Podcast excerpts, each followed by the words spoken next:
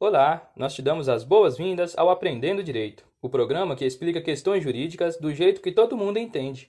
Meu nome é João Victor, sou extensionista da PUC Minas e apresentarei o programa juntamente com Rafael Chiari. Oi pessoal, aqui é o Rafael Chiari, sou professor da PUC e totalmente apaixonado pelo Cruzeiro. Você tá doido, Rafa? O nosso programa é jurídico.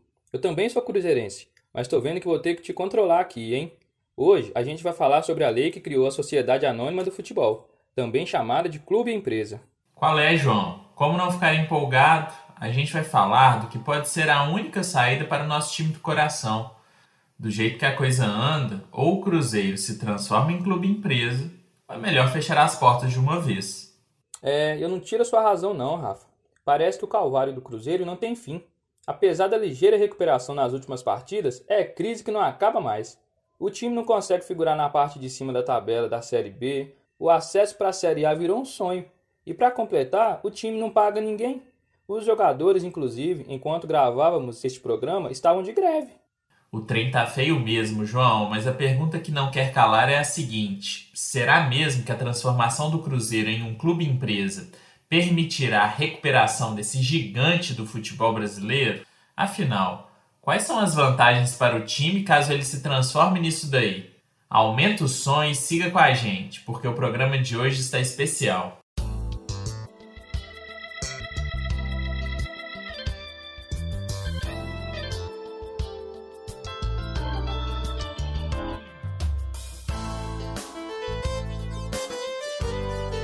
O nosso tema de hoje diz respeito ao futebol, mais especificadamente sobre os times de futebol.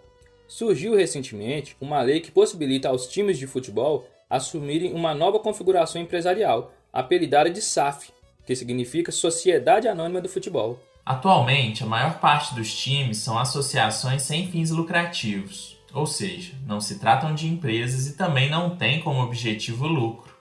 É como se os times brasileiros fossem uma reunião de pessoas que se uniram com o propósito de incentivar a prática do esporte incentivo ao esporte e amor ao time do coração. Esse foi o propósito fundador da maior parte dos times de futebol do Brasil, mas isso pode mudar. Sem dúvidas. A ideia em que se baseou a Lei da Sociedade Anônima do Futebol é de autoria do senador Rodrigo Pacheco. A ideia partiu do presidente do Senado, mas foi muito enriquecida por colaborações do também senador Carlos Portinho. A lei cria um jeito diferente que os clubes poderão passar a funcionar. Eles poderão passar a funcionar como empresas. A gente não está dizendo que antes dessa lei os clubes de futebol não podiam se organizar como empresas. Podiam sim, mas isso nunca foi a regra. A Ferroviária de Araquaquara e o Botafogo de Ribeirão Preto, antes mesmo dessa lei, se organizaram como empresas. Não obstante, a nova lei prevê um regramento diferenciado que é bastante benéfico para os clubes de futebol. Em outros termos, a SAF, ou Sociedade Anônima do Futebol, é uma maneira muito benéfica de constituição de uma empresa e que está disponível apenas para os clubes de futebol. Eu, inclusive, acredito que a Ferroviária e o Botafogo de Ribeirão Preto, que já são empresas, podem acabar optando em se transformar em SAFs também. Bacana, João. A gente já falou que, mesmo antes da lei da SAF, já existiam clubes brasileiros que se organizaram como empresas. E que a grande novidade da lei é tornar essa configuração do clube como empresa ainda mais atrativa. Mas vamos fazer o seguinte: bora falar especificamente sobre a SAF. Acho que quem gosta de futebol e também quem gosta de direito está querendo saber o que a lei apresenta como novidade. Uma das principais vantagens da SAF é a possibilidade de captação de receitas no mercado, o que pode ser feito através da venda de ações, bem como através da venda de debêntures. Eu gosto de explicar o que são as ações do direito empresarial fazendo uma comparação meio engraçada, mas que ajuda demais a entender. Vamos imaginar que a sociedade anônima seja uma grande pizza Nessa comparação, as ações seriam pequenas fatias dessa pizza. Assim, um investidor interessado em comprar ações, na verdade, estará comprando um pedacinho do ativo da sociedade anônima, tornando-se verdadeiro sócio da empresa. É um treco meio difícil de entender, mas o valor desses pedacinhos de pizza pode aumentar ou diminuir dependendo do desempenho da empresa. Transferindo essa lógica para o futebol, Se o Cruzeiro tivesse virado clube empresa em 2003, com aquele time que mais parecia uma máquina de fazer gols, as ações do clube estariam valendo uma fortuna. Por outro lado, e eu odeio ser estraga prazeres, enquanto o clube não melhorar das pernas, as ações do Cruzeiro não vão valer grandes coisas não. Claro que nada é tão simples assim. São vários os fatores que podem influenciar no valor das ações de uma empresa. No caso do clube empresa, é provável que quanto maior a torcida do clube, quanto mais jogadores bons, quanto mais jovens revelações, maior também deverá ser o valor da venda das ações. De toda forma, talvez se trate de um bom investimento comprar as ações do Cruzeiro enquanto o time não está valendo nada. Isso porque, provavelmente, enquanto o Cruzeiro está na Série B e devendo Deus e o mundo, as ações irão ao mercado um pouco mais baratas. A tendência é que, se o time se recuperar, quem comprou essas ações agora, por um preço mais em conta, conseguirá no futuro um lucro danado vendendo as ações por um preço muito mais alto. Para o Cruzeiro, a venda das ações pode ser um bom negócio, porque se tratará de uma forma nova do time ganhar dinheiro e se capitalizar, ou seja, conseguir junto a investidores o dinheiro que está faltando hoje até para as despesas mais básicas e que trava o funcionamento da instituição. Já as debentures, que na SAF são chamadas de debentures FUT, são uma maneira do time conseguir um empréstimo mais em conta junto a qualquer pessoa que esteja disposta a emprestar dinheiro. Aqui, o investidor assume o lugar de um grande banco. Todo mundo sabe que pegar empréstimo em banco costuma ser uma fria. Pagam-se juros altos, às vezes, a pessoa pega um empréstimo de mil reais e acaba tendo que devolver dois mil ou até três mil. Isso é um absurdo. As debêntures asseguram então um empréstimo mais vantajoso do que se o clube procurasse uma instituição financeira. É um empréstimo que o clube faz junto a qualquer um do povo, com a promessa que devolverá esse dinheiro corrigido depois de um certo período. Como associações civis sem fins lucrativos, os times de futebol não podem emitir debêntures e muito menos oferecê-las para a venda do mercado. Já os times que se transformarem em sociedade anônima do futebol passarão a ter essa opção. Tem outra questão também, João. As debêntures FUT contam com um elemento imprevisível.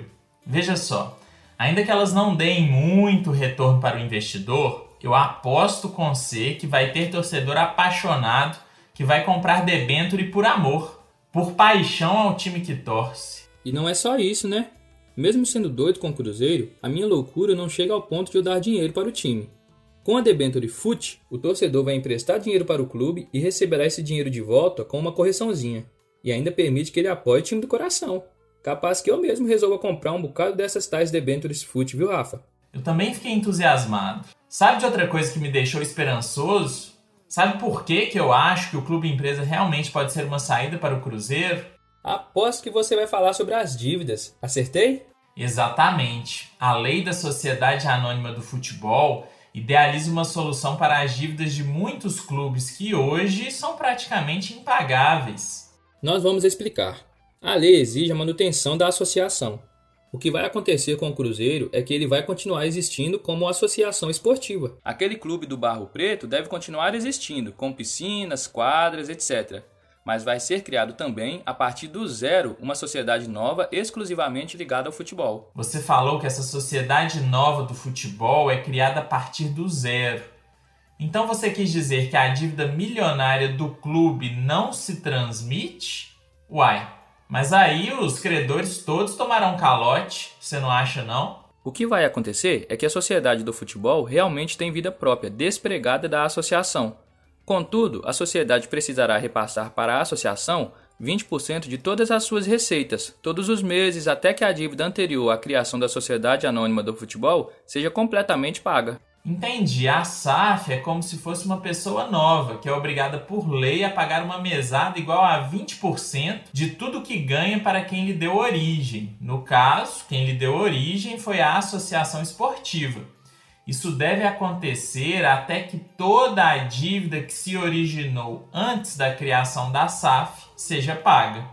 Exatamente. E isso talvez funcione, porque permite um respiro ao clube. Vejam, Hoje, todo o dinheiro que entra no Cruzeiro vai embora imediatamente para pagar as dívidas. É tanta ação de cobrança que não sobra nada para o clube, o que acaba asfixiando ele.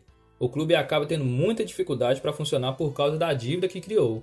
Com a possibilidade da nova sociedade do futebol ir pagando aos pouquinhos essa dívida, o clube volta a conseguir funcionar, inclusive volta a ter dinheiro para pagar os salários dos empregados e assim aumenta as chances de se reerguer. Para que possamos entender melhor a SAF, vale fazer mais uma comparação. Aqui, a gente se inspirou em um exemplo que o próprio senador Carlos Portinho, relator do projeto de lei do Clube e Empresa, deu em uma entrevista ao canal do YouTube do setorista do Cruzeiro Samuel Venâncio. A lógica da SAF é como se tivéssemos duas caixas d'água. Uma é o Clube Associação. A água dessa caixa d'água aí está imunda, muito suja mesmo. A outra caixa d'água representa a sociedade criada para gerir o futebol. Aqui a água está limpinha, cristalina. Aí, todos os meses, 20% da água limpa da SAF é transferida para a outra caixa d'água, ou seja, sai um pouco da água suja e entra um pouco da água limpa. Até que um belo dia a caixa d'água lotada de água de esgoto é toda substituída por água limpa. A água suja ou água de esgoto, para imitar a comparação que o Rafa fez, são as dívidas do clube. A água limpa simboliza o dinheiro que vai sendo transferido pela SAF mês a mês até pagar toda a dívida que o clube antes tinha. É claro que essa limpeza não pode demorar para sempre, mesmo porque quem o clube deixou de pagar tem o interesse de receber o mais rapidamente possível. E é por isso que a lei coloca que o pagamento de dívidas precisa ser concluído em até 10 anos. Funciona assim: 60% da dívida precisa ser paga em até 6 anos. Caso esse prazo para pagamento seja honrado, permite-se o elastecimento do prazo para o clube pagar o restante da dívida, 40% do total, por mais 4 anos. Desse modo, em 10 anos, a SAF precisará pagar tudo o que o clube devia. Caso, nesses 4 anos finais, a água limpa da SAF não for suficiente para quitar a dívida do clube completamente, a lei exige que a SAF busque um financiamento bancário a fim de saldar todo o débito devedor antigo. Entendi, e achei bem bom esse exemplo das caixas d'água. A verdade é que se o pagamento integral não for feito em até 10 anos, parece que as águas das caixas se misturam, né? A SAF é obrigada a buscar recursos em instituições financeiras para saldar as dívidas do clube. Isso mesmo, as dívidas do clube associação e do clube empresa não se misturam durante esses 10 anos. Depois disso, o clube empresa tem que se virar para pagar a dívida completa. Eita, que desafio! Apesar do perigo desse trem dar errado, eu ainda estou confiante que pior do que está não fica. O Cruzeiro que nem um morto-vivo que não paga ninguém não pode ficar. Como torcedor e como jurista, eu acredito que alguma coisa precisa ser feita e eu apostaria no clube da empresa sim como solução. Pois é, eu também. Agora, João, só nos resta continuar torcendo para que tudo dê certo, né? Por hoje a gente vai ter que ficar por aqui. Agradecemos a você que acompanhou o programa até agora. Agradecemos também às rádios parceiras que, apesar da falta de recursos do projeto, resolveram transmitir o programa. Com o apoio de vocês, alcançamos muito mais gente. Ouvinte, em caso de dúvidas, críticas, elogios ou sugestões, mande um zap para a gente. O nosso número é 389 8417 6606. Siga-nos também no Instagram em arroba programa Aprendendo Direito. O programa de hoje foi uma produção conjunta da Ana Vitória, do João e minha. O nosso fundo musical é uma produção do artista Dercinho. Meu nome é Rafael Chiari e este é o Aprendendo Direito, o programa de extensão que leva um pouquinho da PUC Minas para dentro da sua casa. Fiquem com Deus e vida longa ao Cruzeirão Cabuloso. Um abraço. Valeu, pessoal. Vida longa ao Cabuloso. Um abraço.